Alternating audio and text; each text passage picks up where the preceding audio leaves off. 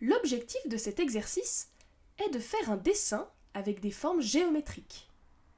Prends les formes que tu as découpées lors du dernier exercice.